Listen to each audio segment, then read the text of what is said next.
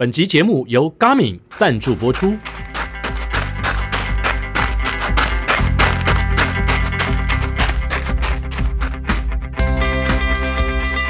欢迎收听今天第九十二集的跑步不要停，跑步不难，难的是穿上跑鞋离开家门的那一刻。你不需要很厉害才能开始，但你需要开始才会变得厉害。大家好，我是奎哥。大家好，我是向总。跑步不难，我以为只有冷的时候跑步不难。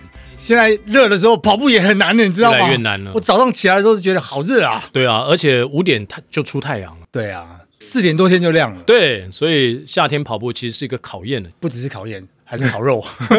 对对，又考验又烤肉。对啊，而且我们现在在河滨都没办法一次跑个二十 K，跑个半马，因为我记得大概约莫一两个月前，你你的河滨跑还可以跑一个二十 K 或或半马。对啊，但现在我们的跑量 真汗颜呐，都降了。不会，就是自己帮自己减量。所以你今天跑几 K？我今天只有跑十四 K 而已。十四 K，哎，我也是哎，我本来是课表十五 K，前面三 K 的那个环跑，然后后面十二 K 的马配，结果跑到十一 K 半，我就不想跑了，差一 K，差半 K 而已。差半 K，但我想算了，OK 了，有尽到意思就好，对教练有交代了。现在这种天气真的是有跑。有对自己交代就好了。对，有对自己交代，对对对，连教练都不用交代，连教练都不用交代，因为说不定连教练都都懒。完蛋了，我们今天呢，现场就来了一位教练。哦，我们请到这位来宾呢，就是蛮资深的跑步教练。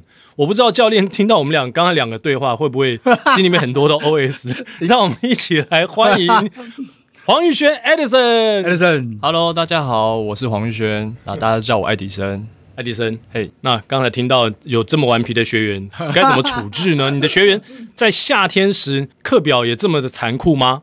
哦，其实，在夏天的时候，都会建议大家可以把训练量调降一点点，然后试卷的质量、强度可以提升，这是一个过渡期。在休赛季，其实蛮建议大家这样操作，因为你在夏天的时候呢，可以做一些强度训练，然后提升你五到十公里的训练的呃成绩，这样对于你秋冬要衔接一些半马或全马的话，会相当有帮助哦。那照教练这样讲，我还是跑多了呢。我不，我怕就是怕说 训练的值没有提升，然后量减了，哦，值没提升，然后 量减，那就是那这样到冬天会不会很惨？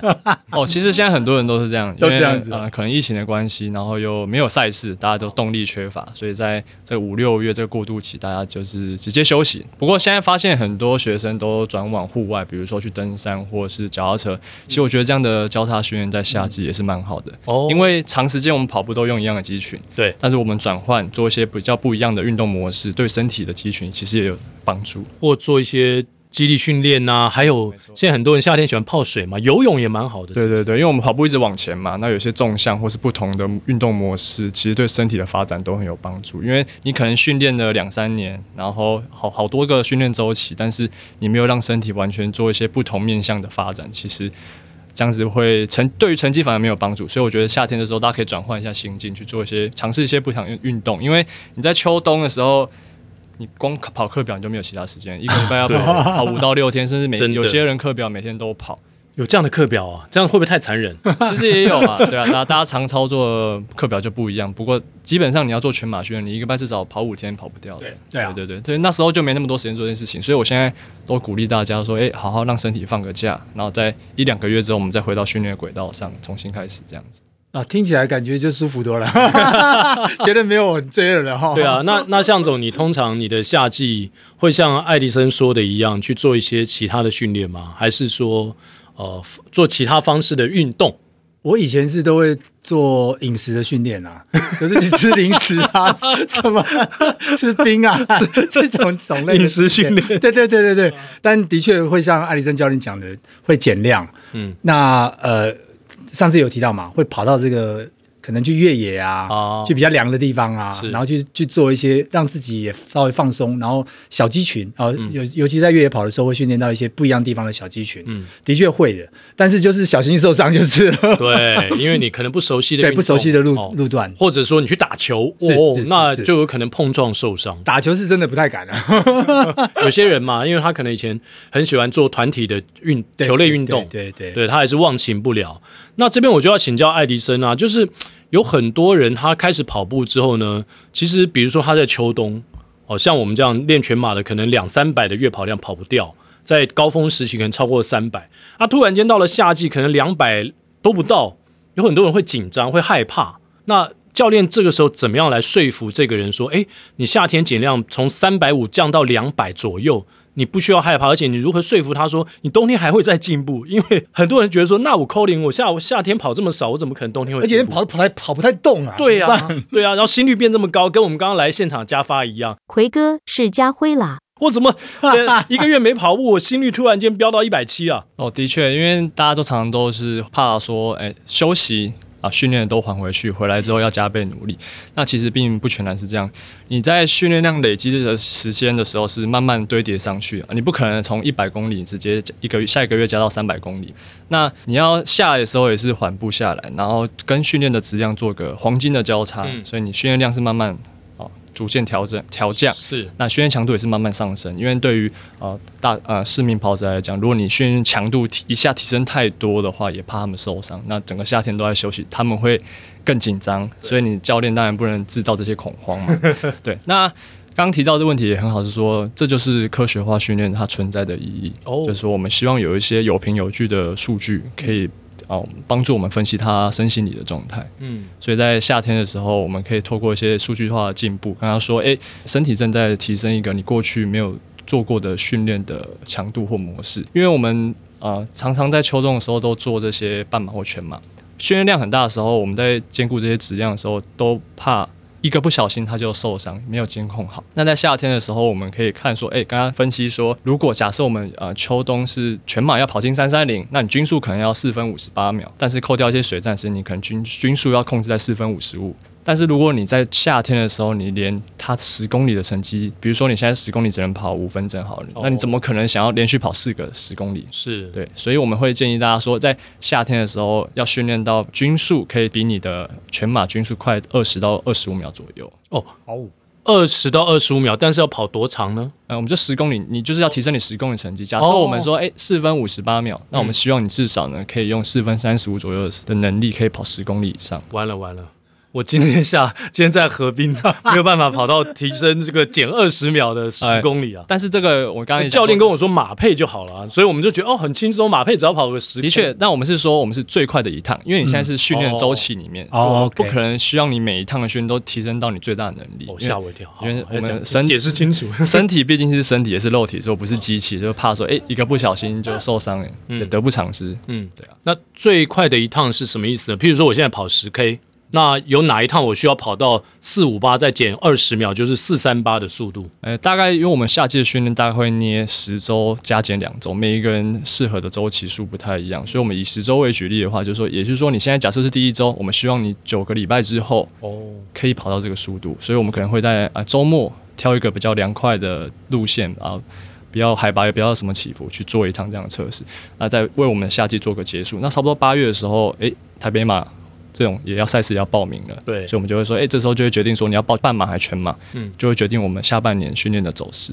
爱迪生这边讲完了，因为刚好我们以前呢、啊，嗯，就是在疫情来之前，常常都会有九月的时候会有我们的马拉松赛季的开始那种概念，然后参加特定的路跑。今年九月也会有类似这样的开门的马拉松了，哎、开门就是赛季一开始马上给你一个。人家说期中考、期末考，我们是直接一个随堂测验，随堂测验还没准备好就来重要的随堂测验。这个是九一八的 Garmin Run 哦，九一八好像是个蛮特殊的日子，是是蛮特殊。八二三炮战嘛，不是不是不是啦，这是八二三 九一八事变啊，九一八事变哇，九一八的 Garmin Run 今年好像是台湾第一次举办。Garmin Run，哎，对，Garmin 第一次在台湾举办的路跑赛，啊，原本是去年三月份要举办，但是因为疫情的关系，延延他到今年去举行。嗯、所以当初去设立九月十八号这个日子，也是希望说我们在赛季的开端可以为跑者做个暖身，嗯、你也可以了解你自己的状态，嗯、那我们再训进入到。下一个周期的训练，嗯嗯嗯。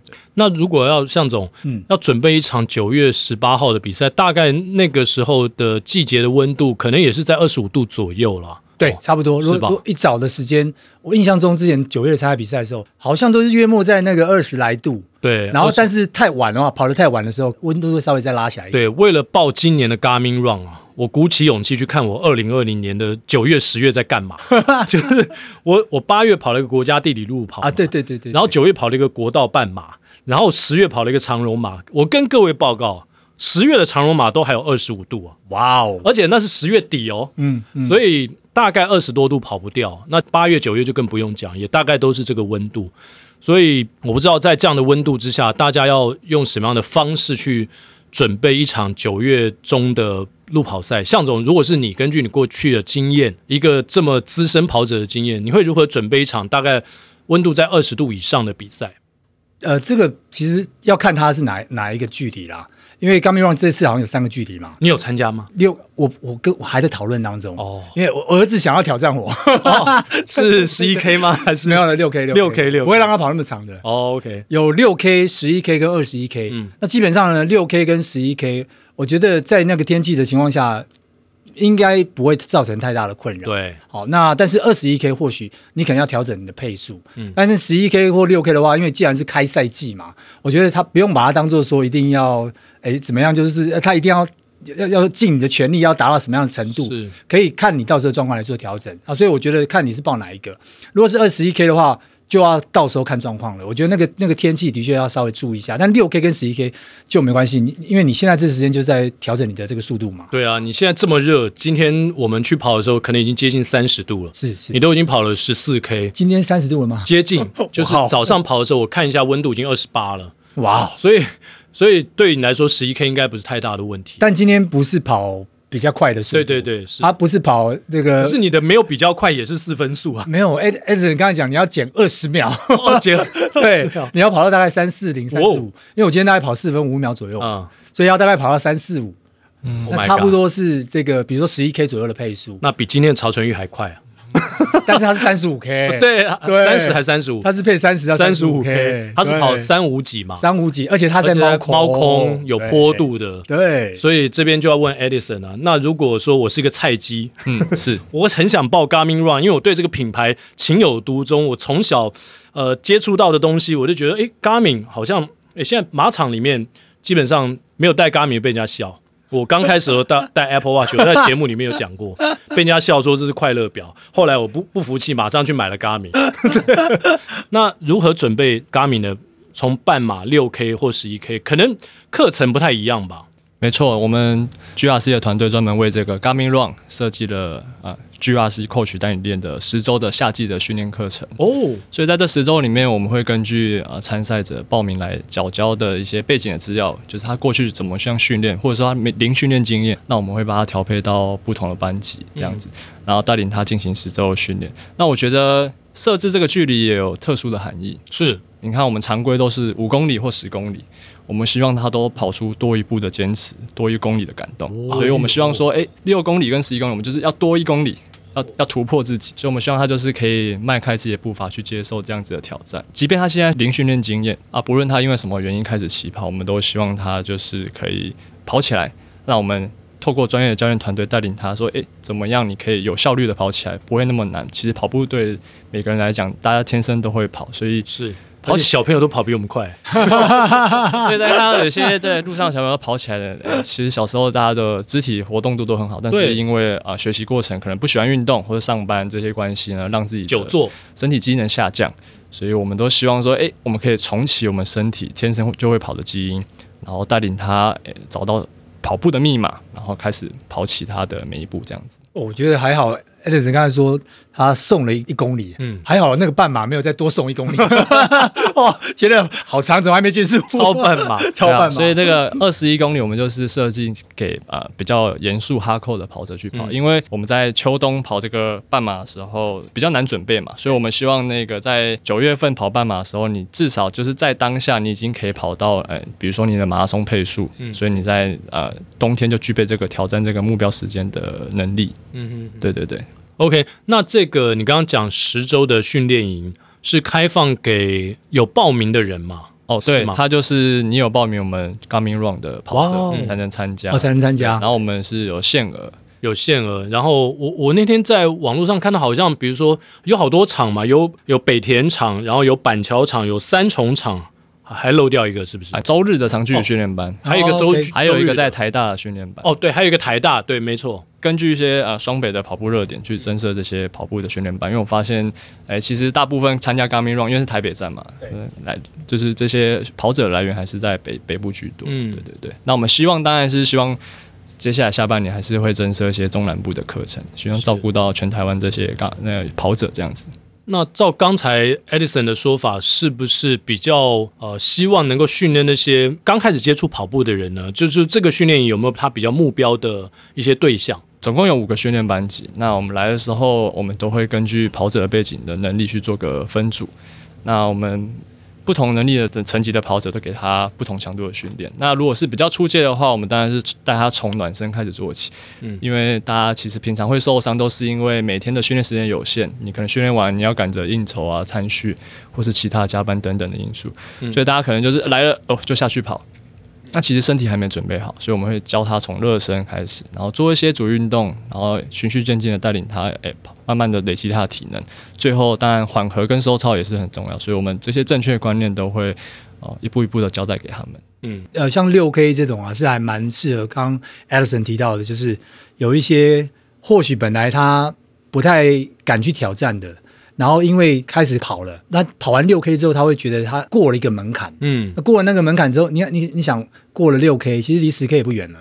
然后慢慢就可以把这些人再拉再往上一层楼。我觉得这个六 K 是一个还蛮不错的设计。刚才爱迪生讲说什么多一公里的坚持吗？是吗？欸哎，多一步的坚持，多一公里的感动哦。多一步坚持，所以你六公里再多一步就变十一公里，好大一步，好大一步。其实都是这样子啊，一开始大家就是开始跑一跑，哎，就认识一些跑友，对，互相推坑，是对，所以奎哥也是这样子，从 世界地球日跑开始，对啊，被人家推坑，跑到全马要挑战，现在可能要往波马跑去了，希望希望。对啊，我一个学弟也是这样子啊，他呃本来也是自己一个人在跑步嘛。那后来我就跟他讲说，哎，你可以去参加什么样的活动？然后我就帮他介绍给那个呃林口那边的 Jeffrey，对 对。然后 Jeffrey 就跟那个我们呃另外一个跑步频道的叶校长，他们一起都住林口嘛，在跑步。结果我那个学弟就跟他们一起跑，对，然后跑着跑着就。因为有多人一起跑，就会比较有兴趣了。所以现在我觉得，在各自独跑的过程当中，那些跑友呢，他他需要一根浮木 抓住，就是跟这个圈子呢产生连接。所以这个训练营其实我觉得蛮好的，就是虽然它它是有收费的吗？哎、欸，基本上它有一个基本的收费，但是因为贵对不对？呃、不贵，我们就是十堂课总共收费是一千块，但是会等于没收了，这佛佛系是。但是这个一千块我们还赠送给你一个我们 Garmin 跟亚瑟士联名的 T 恤，训练 T 恤.啊，然后还有一些弹力带以及还有课程的保险这样子。哦，酷。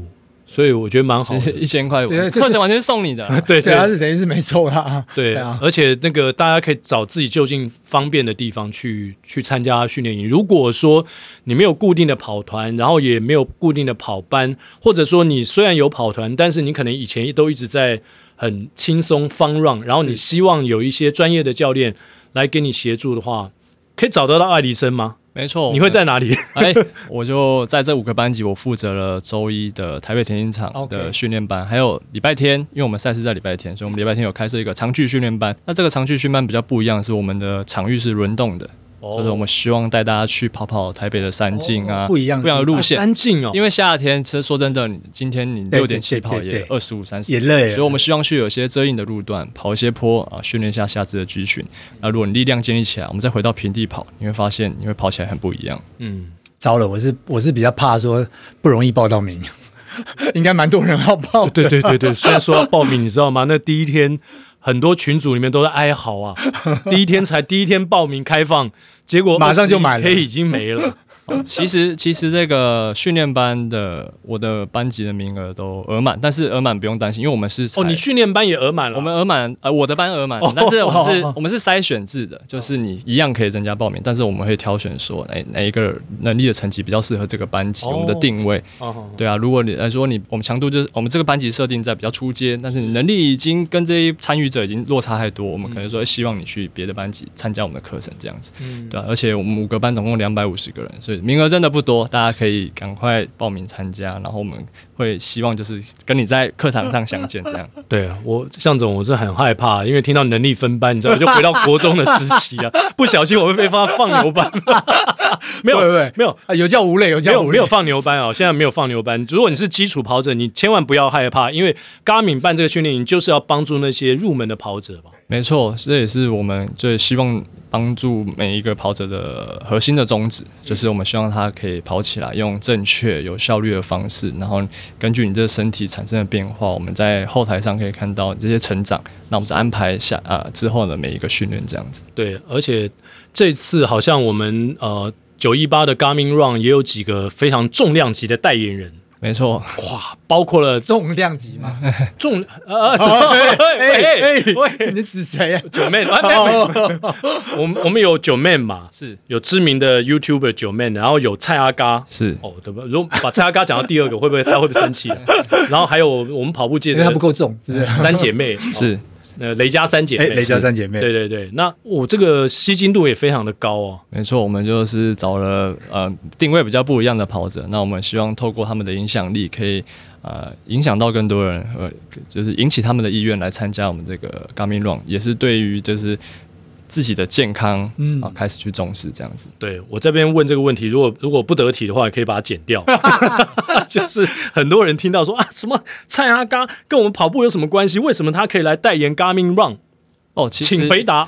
其实大家如果有在关注他的粉丝或者群众的话，你会发现，其实他开始跑步已经好一阵子了，而且他是天天跑。哦，如果你在有长期在 follow 他，你会发现说，其实他体态已经产生没蛮大的改善。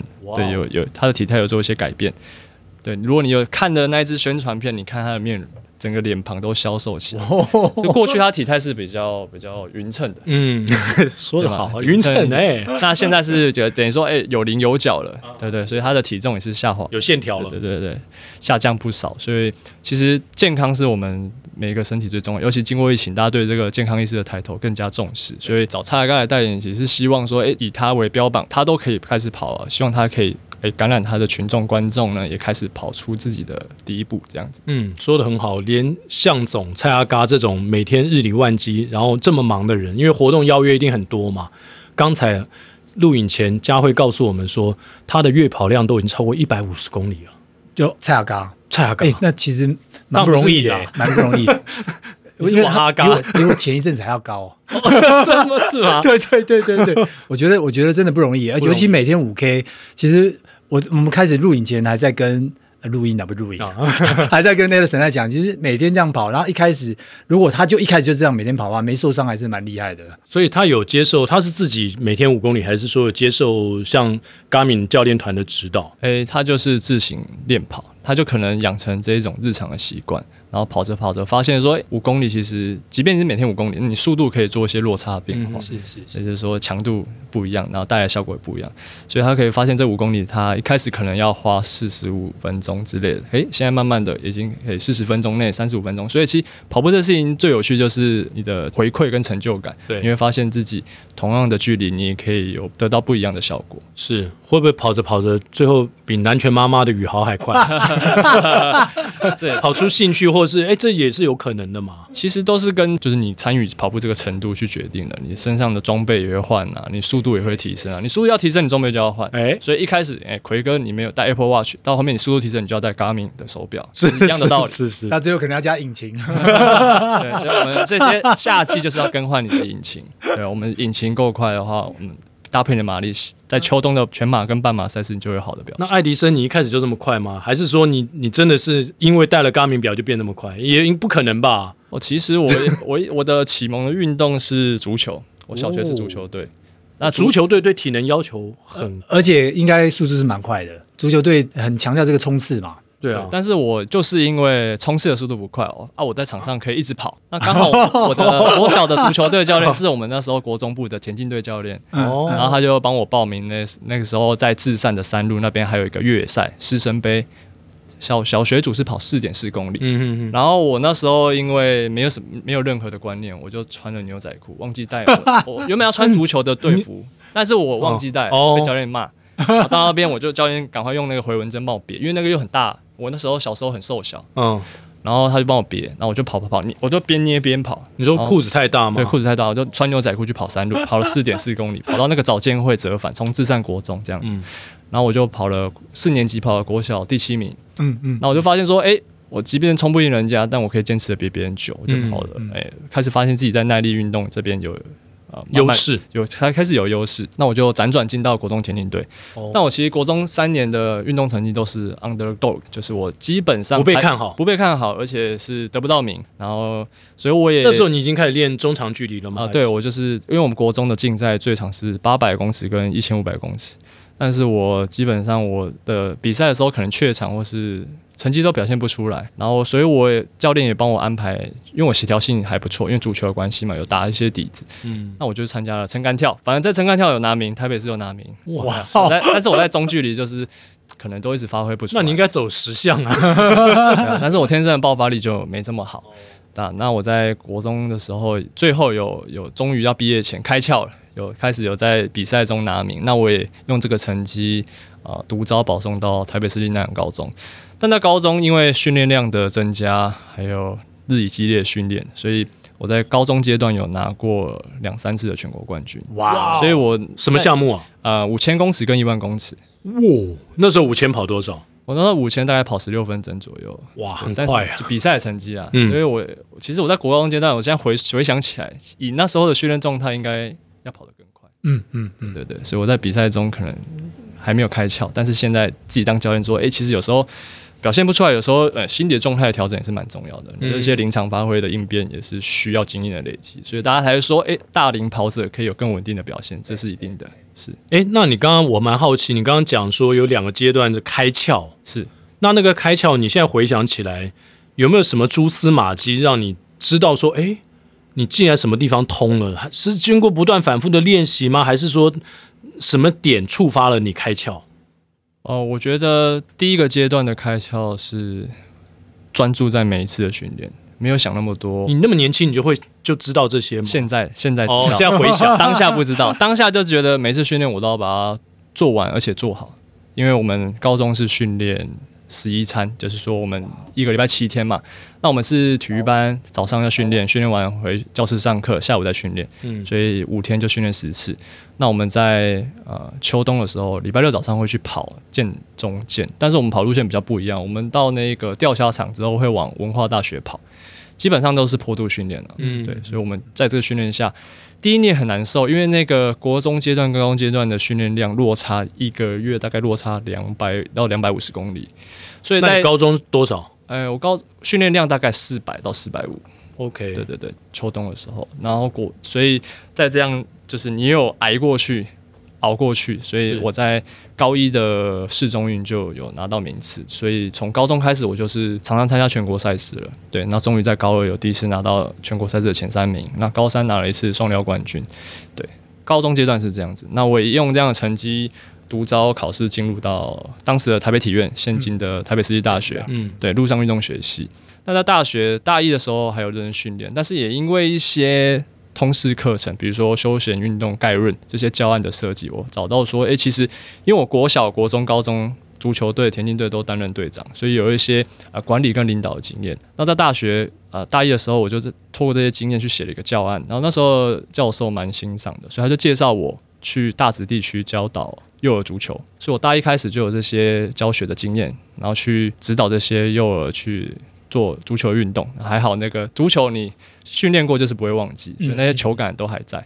那在大一这个有这些经验之后呢，我在大三的时候，就是刚好有一个因缘机会机会下接到一个品牌的拍摄的运动指导的案子，然后在东岩山上，那那时候是 Rainbow Run 跑团到山上去接受这个，他们是客户，然后拍拍照这样子，所以在山上我就设计了一个第一次自己设计了一个运动的课程。就用那个教案的经验，这样复制，这样转移，加一些变化。那在那一次之后，哎、大家这些跑团的学生很喜欢。那我们在晚上的时候就说，哎、那回台北我们要不要继续训练？因为他们是一个很多元化的一个跑团，但是他们还没有接受过专业的指导。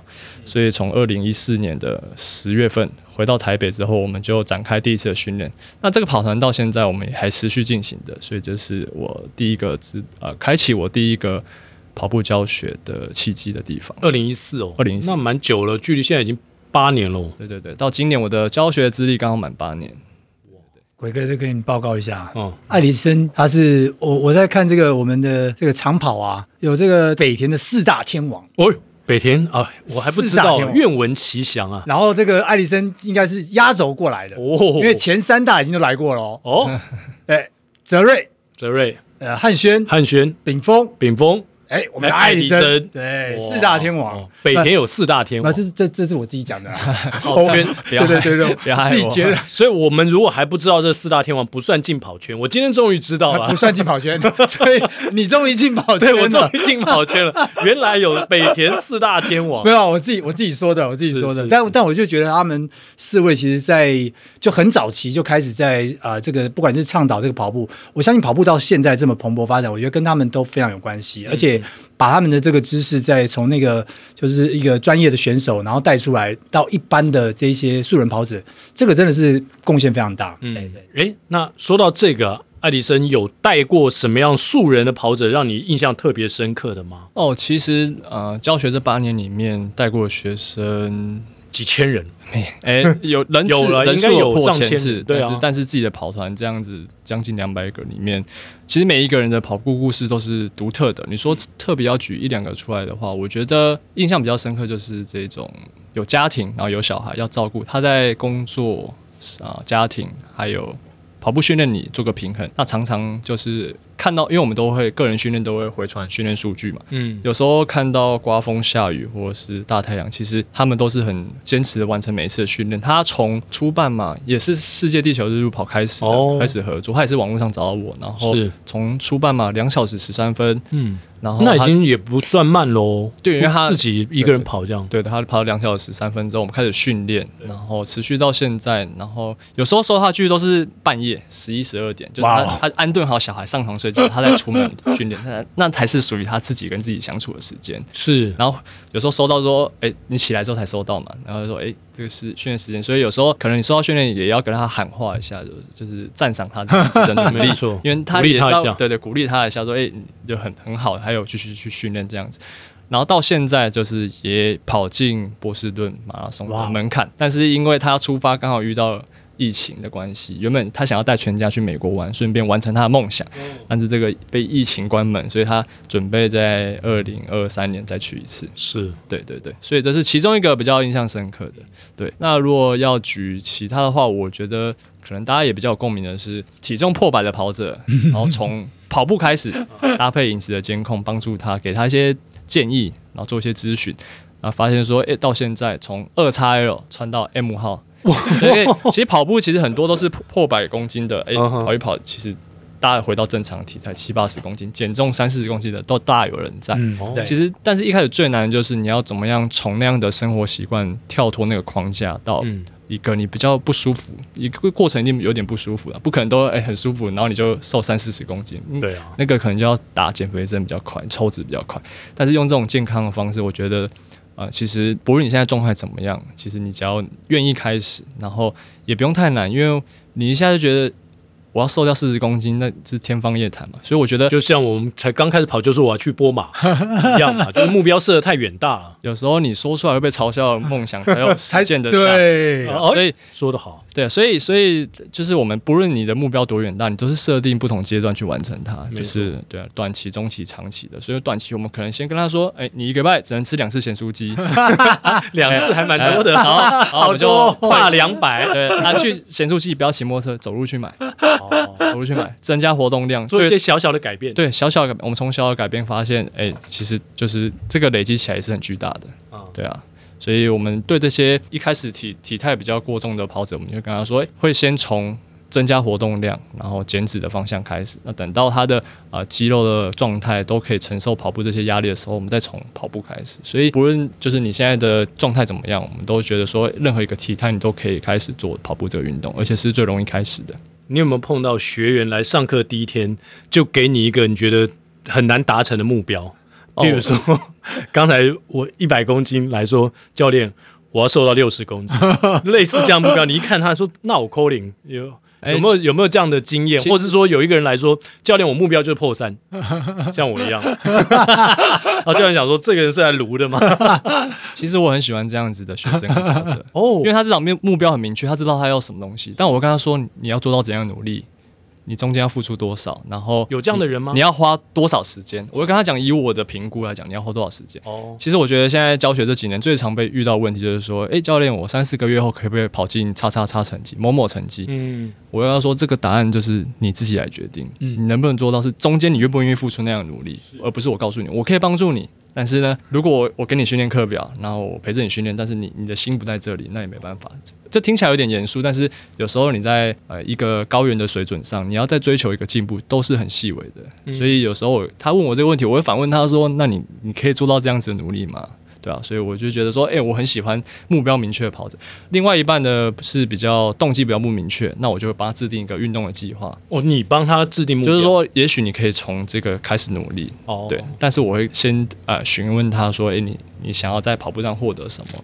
然后有这样子的动机去维系他这个跑步的动力，这样子。那我们现在 Garmin 同仁家辉在现场，你会帮他制定什么样的目标呢？以以他目前的状况，你来评估一下好吧，帮他把个脉。虽然听众朋友看不到家辉，但他们在 Garmin Run 的时候，应该会看到他的改变。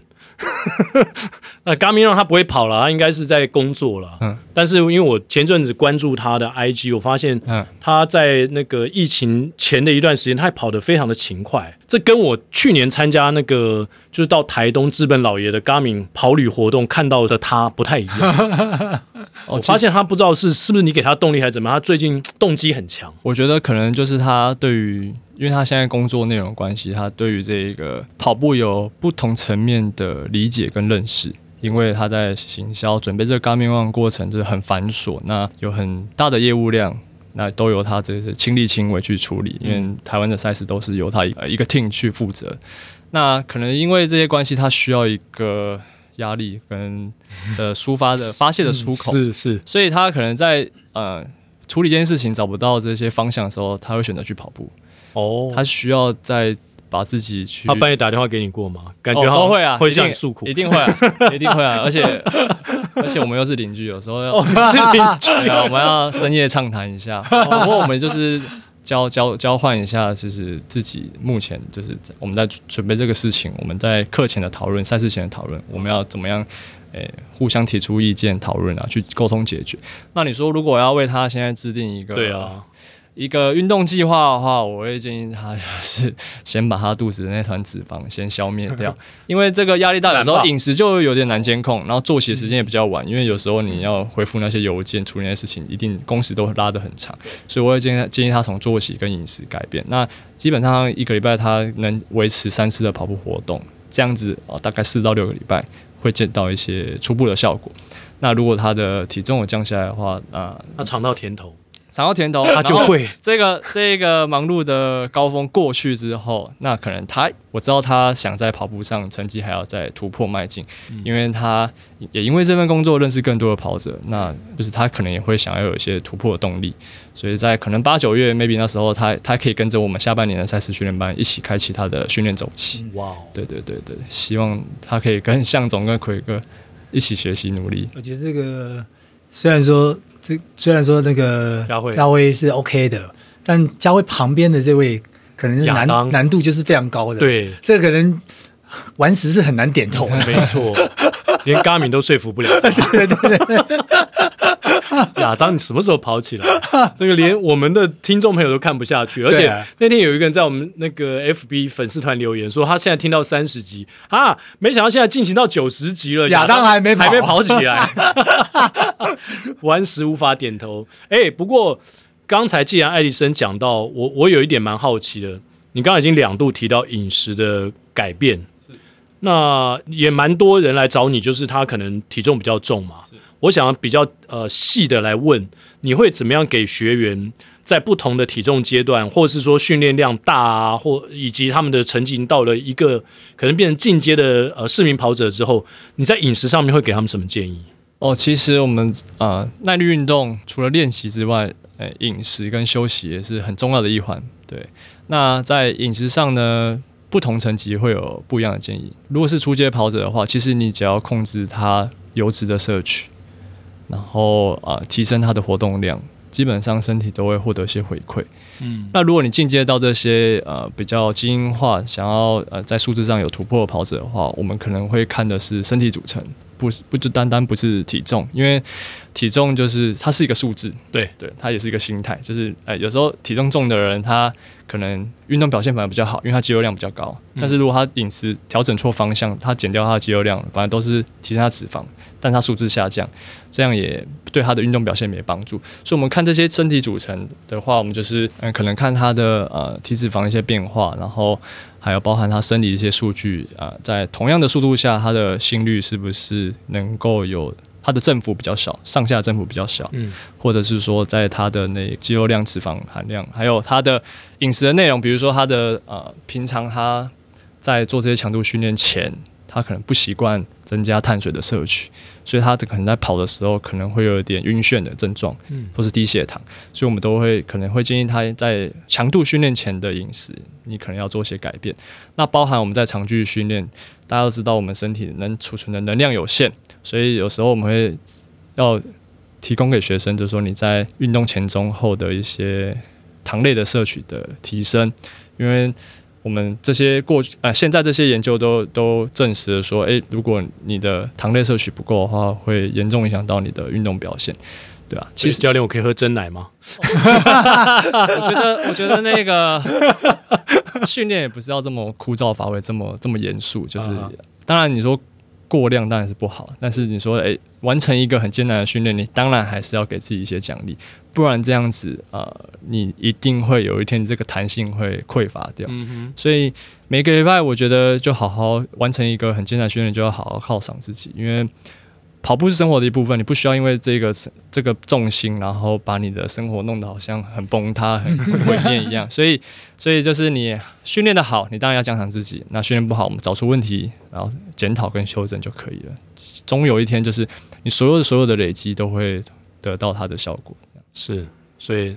该炸两百就去炸两百，对啊，然后该喝真奶就去喝真奶，对对对对对，对，不要一直喝，然后都不去跑，这样 这样就比较不好。是是，哎，很多人说跑完步之后喝个啤酒，好像是对，甚至是有帮助的，我不知道有没有这样的根据啊，爱迪生。哎，运动后摄取这些酒精，我觉得就是基本上体重乘以十倍。所以，所以大概以全马的跑者，大概假设我们中位数是六十公斤的话，大概就是一个长长支的铁铝罐。但是有时候你喝到那个量，你就想要再一支，所以 就是这就关键说你能不能控制自己。OK，对对，所以你对于那种液态蛋液态的回补呢？是可以的，所以就是液态蛋白、液态碳水，对对对，就是所以说你这个回补是 OK 的，OK，对，常常大家就是需要这种心灵上的马力、心灵上的补给，所以训练后喝是可以，但是、就是、你看亚当笑多开心，就是当然你喝喝多，但是对于你隔天的恢修复，或是你当下的这些恢复速度会有影响，嗯，因为大家都喜欢追酒嘛，如果你一个人自己喝喝个一支是 OK，但是如果你在外面喝，怎么可能停得下来？对啊，说的没错，而且重点亚当还不是身体的训练，他是心灵的训练。对对，对，比如说他烧脑，他做节目做了七八个小时之后，他就会想要去喝啤酒。这个对于身体是比较 长期的话，当然是一个负担嘛，因为你代谢会变慢啊。哦、对啊，对啊，而且你会脱身体会产生脱水。我们长距离训练最怕的就是脱水。对啊，所以为什么下地训练这么难？因为就是你的排汗量会增大，所以你会带走你的水分跟电解质，所以会让你的运动表现一直下降。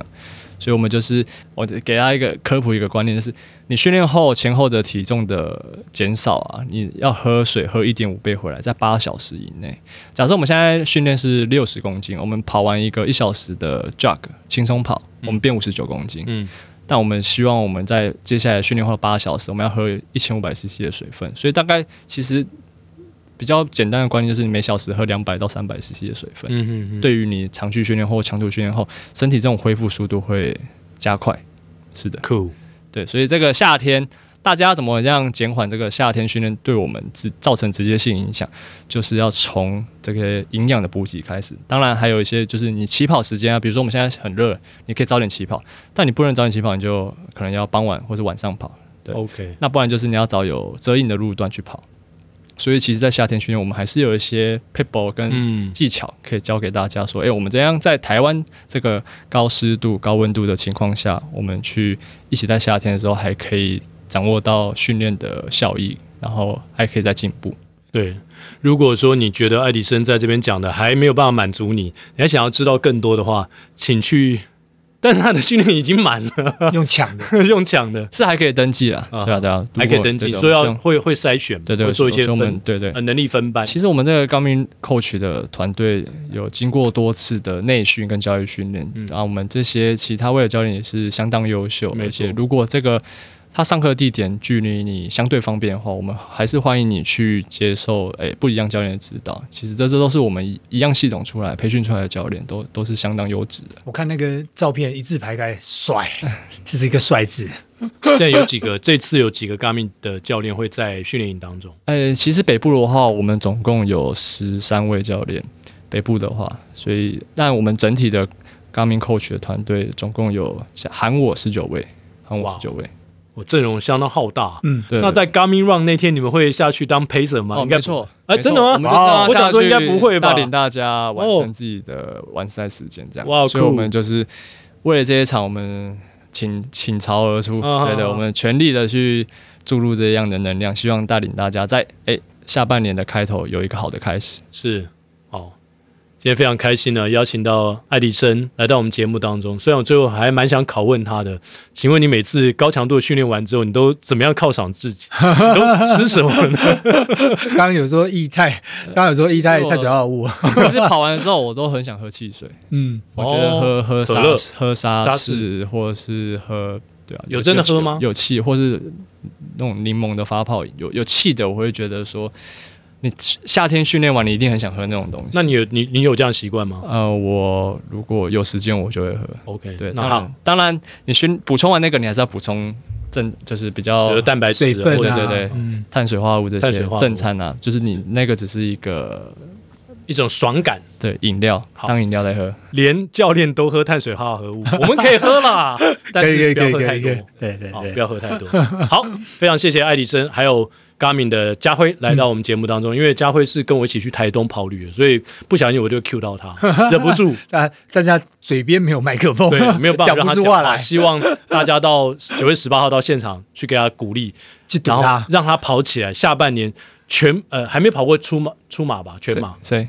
家辉吗？今年下半年作为你人生的一个阶段性的目标。呃，对啊，可惜他的 Garmin Run 他没有办法下去跑我要先跑个半马，打个底，可以参加训练，哎，参加训练，训练他一定会，他一定会到。好，那我们接下来就进入到彩彩，我以为你会讲我们，哦，对，好，那接下来就进入到我们的彩蛋时间。我的错。今天我们要唱的这首彩蛋的歌曲呢，就是爱迪生。专用的 爱你，爱你，牵的好远哦，好硬哦。因为据说这首歌最近最近很红，又突然爆红了。对对对对，王心凌的老兵不死啊，大家老兵继续支持他，我们也来支持他一下。对，我们老兵都跳出来了。好好，如如果你突然打了个喷嚏，那一定就是我在想你。如果半夜被手机吵醒啊，那是因为我关心。常常想你说的话是不是别有用心？明明很想相信，却又忍不住怀疑。在你的心里，我是否就是唯一？爱就是有我常烦着你。Oh baby，情话多说一点，想我就多看一眼，表现多一点点，让我能真的看见。Oh，白少说一点，想陪你不止一天，多一点，让我心甘情愿爱你。来宾，请掌声鼓励。爱你，爱迪生。好了，还好不是特斯拉哦。哎，这什么梗啊？特斯拉会怎样？爱迪生跟特斯拉好像是死对头。哦，这个梗我还不知道。对的。哎，我们要请亚当来说明一下。没有没有没有，为什么？亚当没有麦克风了。对对，为什么麦？